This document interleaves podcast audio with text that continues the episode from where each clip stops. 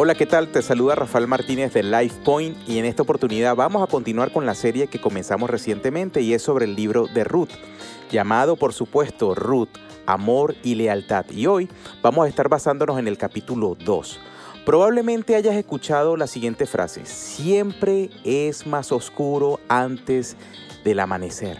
Y esto es cierto, justamente a las 5 de la mañana es muy oscuro y la, la noche alcanza una oscuridad más intensa justo antes, antes de amanecer. No puedes ver ni siquiera tu mano frente a tu cara. Realmente siempre es más oscuro antes del amanecer. Esto no es solo cierto ambientalmente, también es cierto emocionalmente y en nuestra vida. Cuando estamos de luto o en algún sufrimiento, alguna situación difícil, es tan oscuro que no podemos ver la verdad frente a nuestra cara, pero siempre es más oscuro antes del amanecer. Cuando se sufre es difícil, es difícil creer que lo mejor está por venir. Es por eso que el libro de Ruth es tan alentador. El capítulo 1 fue bastante oscuro. No habían colgado aún los cuadros en las paredes, por decirlo de alguna manera, cuando Elimelet muere, dejando a Noemí con dos hijos en una tierra pagana, los cuales se casaron con dos mujeres paganas, pero antes de tener hijos murieron también, dejando sola a Noemí con dos nueras paganas. Noemí tenía marido, dos hijos y quizá alguna esperanza por esto, pero ahora su vida está vacía, es decir, sin esperanza. Luego escucha que hay un pan en Belén, que vuelve a haber provisión en Belén, entonces empaca y se dirige a casa. Ambas nueras salen con Noemí, pero ella les ruega que regresen a Moab. Ella no tenía más hijos para que ellas se casaran. Serían refugiadas en una tierra extranjera. Orfa regresa a Moab, pero Ruth promete nunca dejar ni abandonar a Noemí. Ella usa el mismo lenguaje del matrimonio que significa más que un compromiso, era un pacto. Finalmente llegan a Belén y el escritor cierra el capítulo con un rayo de esperanza. Llegaron a Belén al comienzo de la cosecha de la hay algo importante que reconocer en este capítulo 2 y es que Ruth no era floja, porque después de instalarse en su nuevo hogar, Ruth se da cuenta que tiene que pagar el alquiler o la renta y hacer las compras. Entonces le dice a Noemí, voy a recoger en los campos de cosecha de cualquiera que tenga piedad de mí. Debido al pecado, y esto es importante saberlo, cada generación que, y cada nación ha pasado por pobreza extrema y Moisés hizo provisión para aquellos que la estaban pasando mal. No era que recibían limosnas del gobierno, realmente iban a trabajar. Moisés ordenó a los granjeros que dejaran algunos restos de la cosecha en las esquinas o a los lados de sus campos para que los pobres los recogieran. Era un método de subsistencia ya que no se quedaban en casa, sino que tenían que realmente salir a trabajar. Y hoy en día podemos ver que esto sería como recoger latas al costado de la carretera y luego después cambiarlas por comida. Levantar espigas era un trabajo duro, era un trabajo caluroso y peligroso, especialmente para una mujer. Hubiera sido fácil aprovecharse de una joven pobre que intenta ganar lo suficiente para comprar comida de baja calidad. Ruth mostró un gran ejemplo de fe y trabajo duro. Ella creía que Dios la guiaría a un terrateniente benévolo y además mostró una gran ética de trabajo. La fe no se trata de declarar, reclamar y luego esperar que caiga comida del cielo o que llegue un cheque por correo. La fe significa orar mucho, creer mucho y trabajar duro. San Agustín dijo una vez, Oren como si todo dependiera de Dios. Trabaja como si todo dependiera de ti. Con este pensamiento, San Agustín trae claridad sobre la responsabilidad humana y la soberanía de Dios. Importante mencionar también, Ruth no era suertuda, ni todo era por la suerte lo que le aconteció a Ruth. Los terratenientes poseían secciones de un gran campo. Sería como un gran tablero de ajedrez si lo vemos de una manera ah, panorámica. Y, y cada cuadro del tablero sería propiedad de un propietario diferente marcando, marcado por linderos. El versículo 3 dice que Ruth, al empezar a espigar, aconteció que aquella parte del campo era de vos. Vos pasaba por el campo para ver a sus trabajadores y el progreso de su trabajo. Y al ver a Ruth en el campo fue como un golpe de suerte. La verdad que el escritor aquí está siendo bastante sarcástico. No tenía nada que ver con la suerte. No hay tal cosa, no existe tal cosa. Hay un Dios soberano que está a cargo de todo. Dios está obrando sobrenaturalmente en nuestras vidas todo el tiempo. Como dice John Piper, en este momento Dios está haciendo diez mil cosas en tu vida y es posible que no estés al tanto de ninguna de ellas. Nada pasa simplemente por casualidad, ni es simplemente eh, que suceden las cosas porque suceden. No, Él, Dios, es Él está alineando todas las circunstancias de tu vida para lograr su voluntad y tu bien. Está en cada momento, en cada circunstancia, en el desamor o en la desgracia. El escritor nos cuenta algunos hechos importantes acerca de vos. Primero, era un hombre digno. Básicamente era un hombre rico, influyente y de carácter. También era un hombre valiente. Era un hombre muy poderoso en Belén. Segundo, era del clan de Elimelet. Un individuo era parte de una familia o era parte de un clan. Un clan era parte de una tribu. Y esto es significativo porque los clanes se cuidaban unos a otros. También significa que vos era un pariente lejano. Vos se detiene en su sub color negro con vidrios ahumados y rines giratorios y lo primero que le dice a sus empleados es, el Señor esté con ustedes. Y ellos responden, el Señor le bendiga. Suena esto como la relación entre tú y tu jefe, ¿cierto? Vos trató a, tus, a sus empleados con respeto y honor y bendijo sus vidas y ellos respondieron de la misma manera, lo amaban. La mayoría de los propietarios de los campos ni siquiera notaban a sus trabajadores. Si los miraban era con recelo o desconfianza o quizá hasta asco. Pero vos era un hombre de Dios. ¿Cómo tratamos a las personas pobres o refugiados, personas que no se parecen a nosotros o que quizá no hablan como nosotros y no encajan en nuestra comunidad? ¿Cómo es el trato de nosotros hacia ellos? Vos mira hacia los campos y ve a una joven que le llama la atención y él dice, ¿de quién es ella? Fíjate que él no dijo quién es ella, sino dijo de quién es ella. Él estaba preguntando a quién pertenece ella, a qué familia o a qué clan pertenece ella. Alguien dice, ella no es de aquí, ella es la viuda moabita que volvió con Noemí. Vos había escuchado su historia.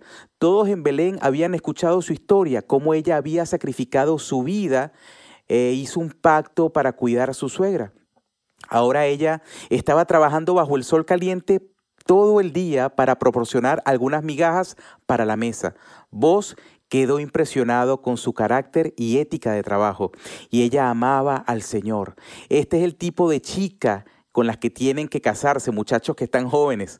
Vos se acercó a ella y le dijo, escuché que dejaste tu hogar y te comprometiste completamente con tu suegra Ruth, es decir, comprometiste tu vida al servicio de ella. Estoy impresionado. No vayas por favor a otro campo.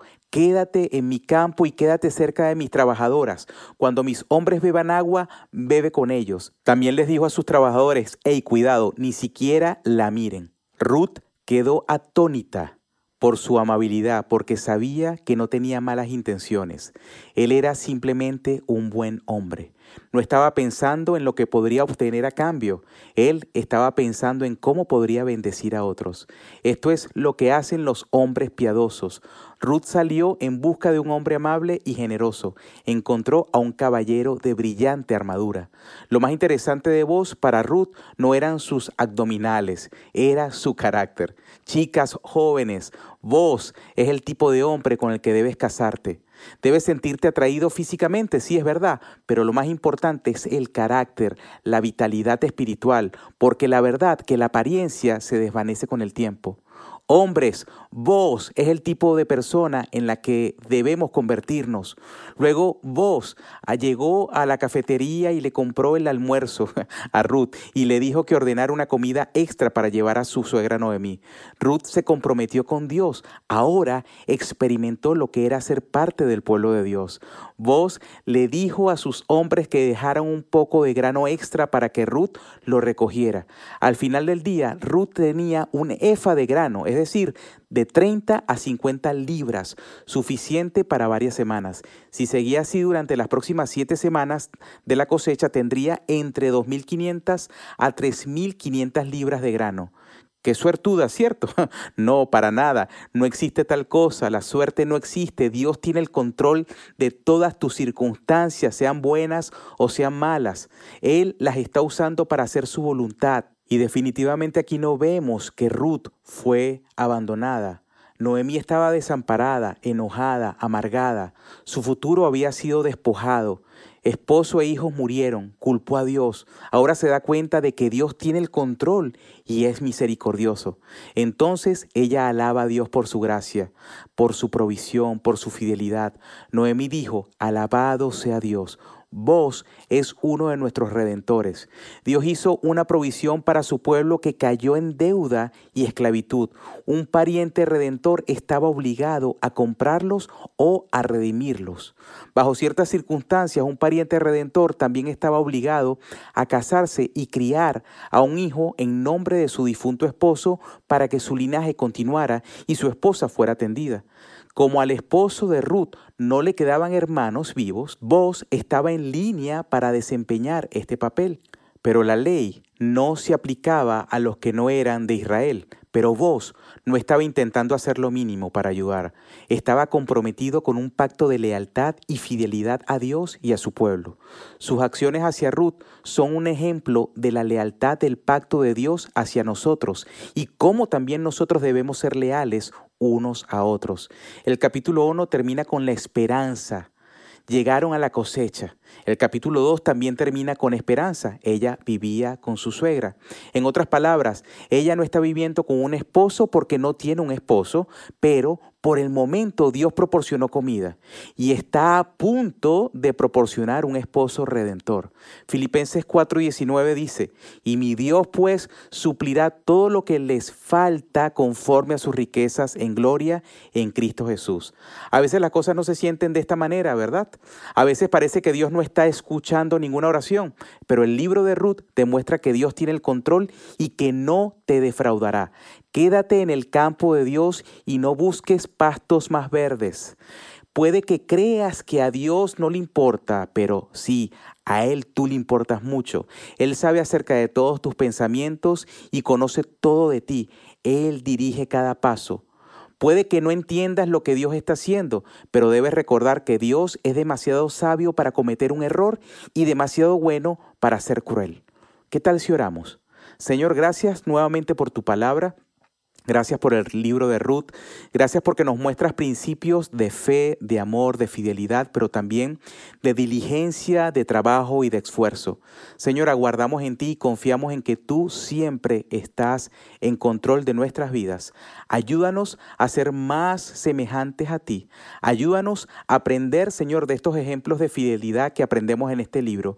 Y sobre todo, ayúdanos a creer con todo nuestro corazón que a pesar de cualquier circunstancia como hijos de Dios podemos decir lo mejor está por venir. Te lo pedimos en el nombre de Jesús. Amén. Qué bendición poder aprender de este libro de Ruth acerca de la vida de Noemí, la vida de vos y la vida de la propia Ruth. De verdad que te recomiendo puedas activar, ah, primero seguir el canal, seguir el, podcast, ¿ok? Y segundo, activar las notificaciones. ¿Por qué? Porque así puedes enterarte rápido de cuando subimos un episodio nuevo. Como siempre te decimos, si tú quieres saber más sobre Jesús, aprender más acerca de la fe o quieres conocer más sobre nosotros, puedes visitar nuestro sitio web lifepointchurch.org slash español y también si estás en el estado de Tennessee o cerca de Smyrna, nos gustaría conocerte, puedes visitarnos. Estamos ubicados exactamente en la 506 Legacy Drive, Smyrna, Tennessee 37167.